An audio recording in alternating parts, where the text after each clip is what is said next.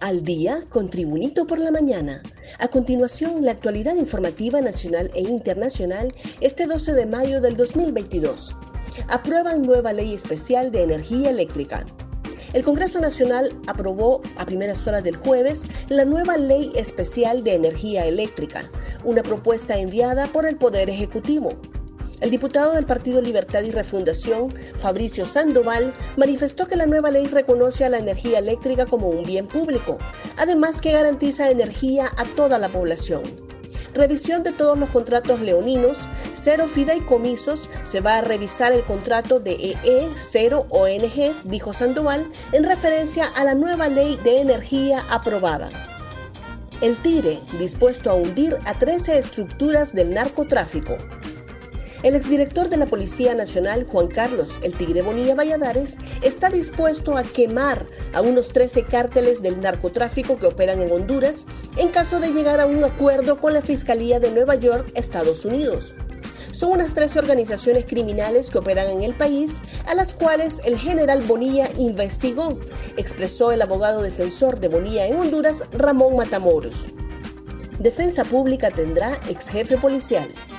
El exdirector de la Policía Nacional de Honduras, Juan Carlos Bonilla, extraditado de Honduras a Estados Unidos, compareció ante un juez federal de Nueva York, donde deberá responder a las acusaciones de participar en una conspiración para importar cocaína a Estados Unidos.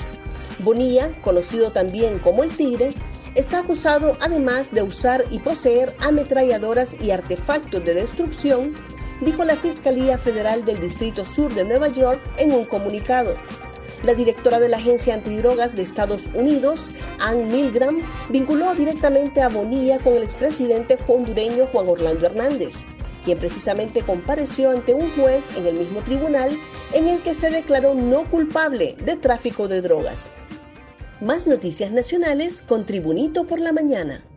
Un mes de paro cumplen hospitales psiquiátricos. La falta de pago de salario a varios empleados de los hospitales psiquiátricos Mario Mendoza y Santa Rosita mantiene paralizados los centros asistenciales desde hace un mes sin atención de consulta externa. El director del Hospital Mario Mendoza, Mario Aguilar, aseguró que a pesar del paro se ha continuado sin interrupción la consulta de emergencia y la atención a los pacientes internos.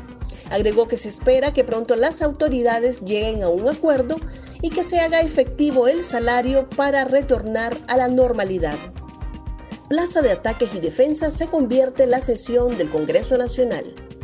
Más que un debate, la sesión legislativa de la noche del pasado martes se convirtió en una plaza de ataques y defensas por parte de diputados, oficialistas y opositores al informe que presentó la Comisión Especial que investigó las solicitudes de extradición en todos los operadores de justicia. En medio del relajo se hicieron valoraciones al informe en los que destaca interpelar a varios funcionarios y otros hasta llamaron a elevarlos a juicio político.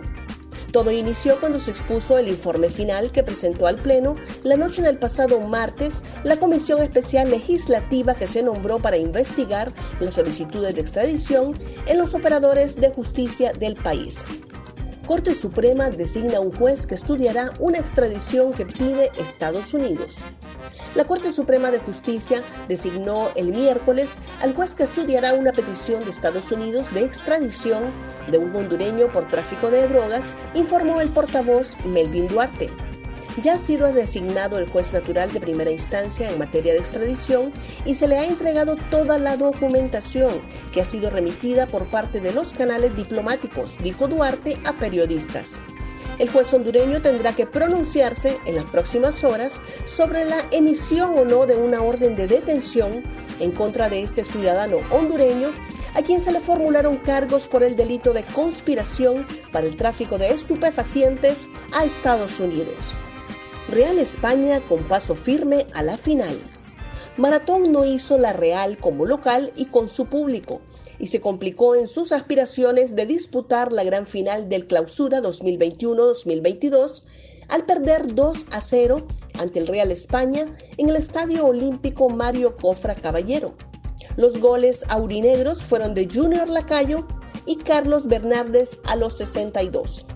El juego de vuelta será el sábado 14 de mayo en el Estadio General Francisco Morazán a las 7 de la noche. Gracias por tu atención. Tribunito por la Mañana te invita a estar atento a su próximo boletín informativo.